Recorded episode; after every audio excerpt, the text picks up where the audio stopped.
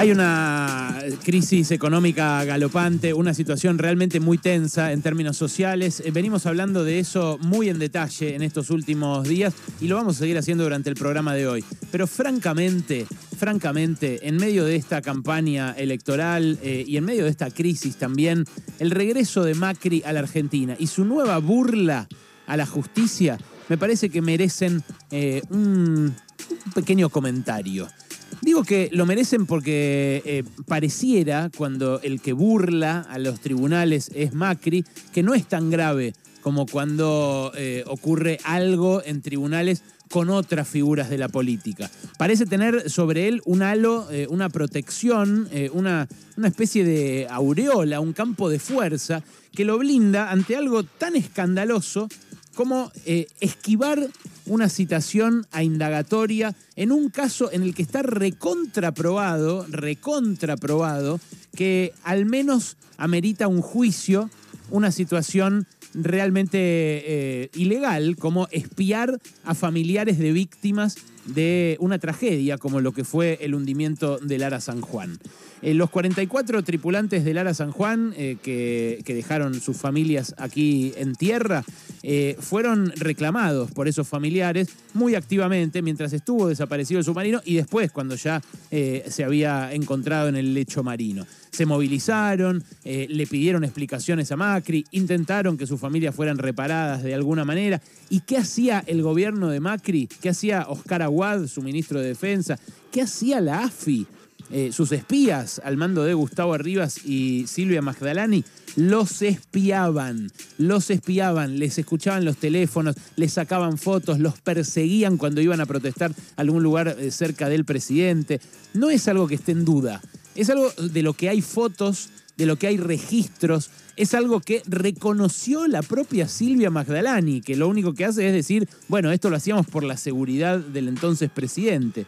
Ahora, ¿la citación indagatoria significa que lo iban a dejar preso a Macri por, eh, por comparecer ante el juez? No, en absoluto. La citación indagatoria es la, la, posibilidad, cuando alguien está acusado de un delito, la posibilidad de ir y defenderse.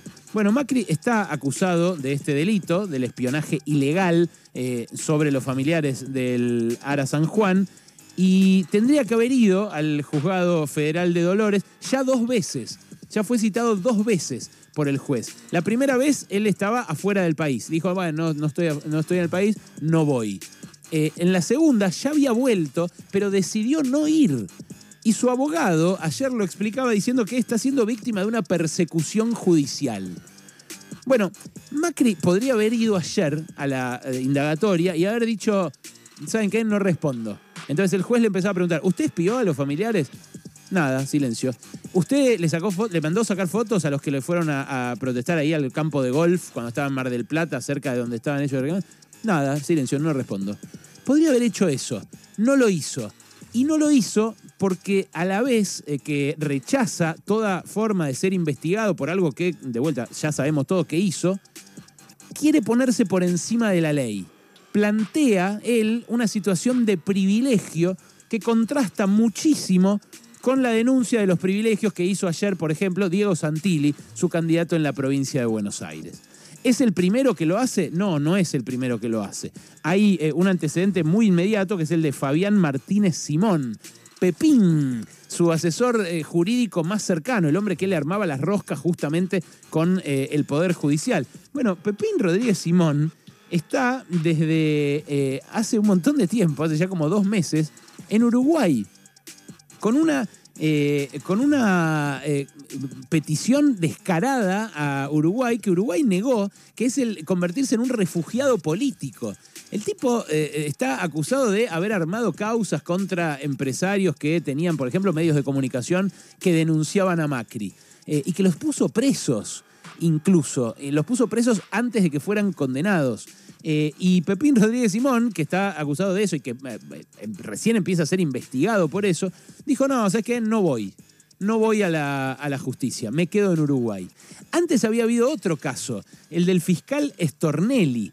Esto fue lo más raro de todos, porque un fiscal de Estado, un fiscal de la Nación, estuvo prófugo, prófugo de la justicia eh, cuando se investigó aquella causa del abogado Trucho, D'Alessio, eh, que le armaban causas a empresarios para apretarlos y que le sacaban guita, después eh, si los ponían o no en la causa de los cuadernos y demás. Bueno, es algo que evidentemente a, a un montón de medios les parece algo normal o algo no tan grave, porque lo ponen en recuadritos. Y ustedes saben lo desilusionado que estoy con eh, la marcha de este gobierno, eh, con lo que generó también esta crisis social. Eh, y, por ejemplo, lo, pésimo que me pareció el discurso de Cristina Fernández de Kirchner el sábado pasado. Me pareció eh, un discurso agresivo con eh, partes de su propio frente, una, un muy mal mensaje a la juventud eh, que le dio, un mensaje de resignación, como de que hay cosas que no se podían cambiar. pero Cristina todas las veces que fue juzgada en causas que tenían sentido, que tenían asidero, y en otras que no tenían sentido, que no tenían asidero, como la del dólar futuro o la del memorándum por Irán, en todas fue. Fue a Comodoro Pi y puso la cara. Y en algunos casos la pasó peor, en otros casos la pasó mejor. Solamente en un caso, me acuerdo, llamó a una manifestación, que ni siquiera llamó ella, llamaron eh, movimientos sociales, una manifestación ahí afuera de Comodoro Pi, que algún juez podría decir, me presiona esto. Bueno, fue una sola vez, todo lo demás fue sola y, compareció en las indagatorias o respondió todas las veces que eh, la citaron. Se mantuvo, como dicen los políticos, a derecho. Bueno, yo me pregunto qué, eh, qué pensarán eh, no sé, Graciela Ocaña, que hace denuncias en, en Comodoro Pía cada rato y que es candidata en las listas de Macri ahora en estas elecciones. Margarita Stolbizer, que en su momento lo denunció a Macri en un juicio que obviamente terminó en la nada, el de la venta de las autopistas, que nosotros investigamos tanto, y que ahora es candidata, porque estuvo en la lista de Manes y va a estar en la lista de Santilli también. Me pregunto qué eh, dirán los que se, consideran republicanos, defensores de las instituciones, y lo ven a Macri pisotearlas de esta manera, poniéndose en un lugar de privilegio realmente inaceptable.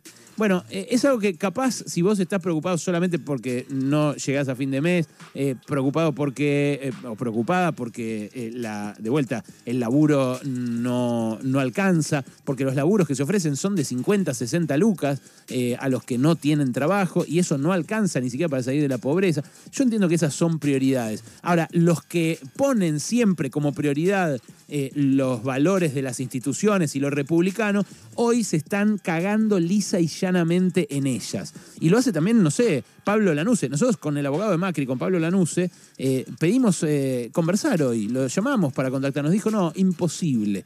Bueno, con otros medios que le son más simpáticos, sí que conversa. Ahora, eh, esto es una situación que en algunos casos se, se convierte en letal. A Héctor Timerman, por ejemplo, eh, el juicio del memorándum con Irán le costó la vida, porque su cáncer empeoró, no se pudo ir a hacer tratamientos porque no lo dejaron salir del país. Y Macri entra y sale del país como se le canta la chaucha. Y nadie le dice nada. Bueno, esos son privilegios. Se lo quiero decir a Diego Santilli, que ayer hablaba tanto de privilegios. Esos son privilegios. Macri se puso una vez más por encima de la ley y no es el único de su partido que lo ha hecho hasta ahora. Pasaron cosas.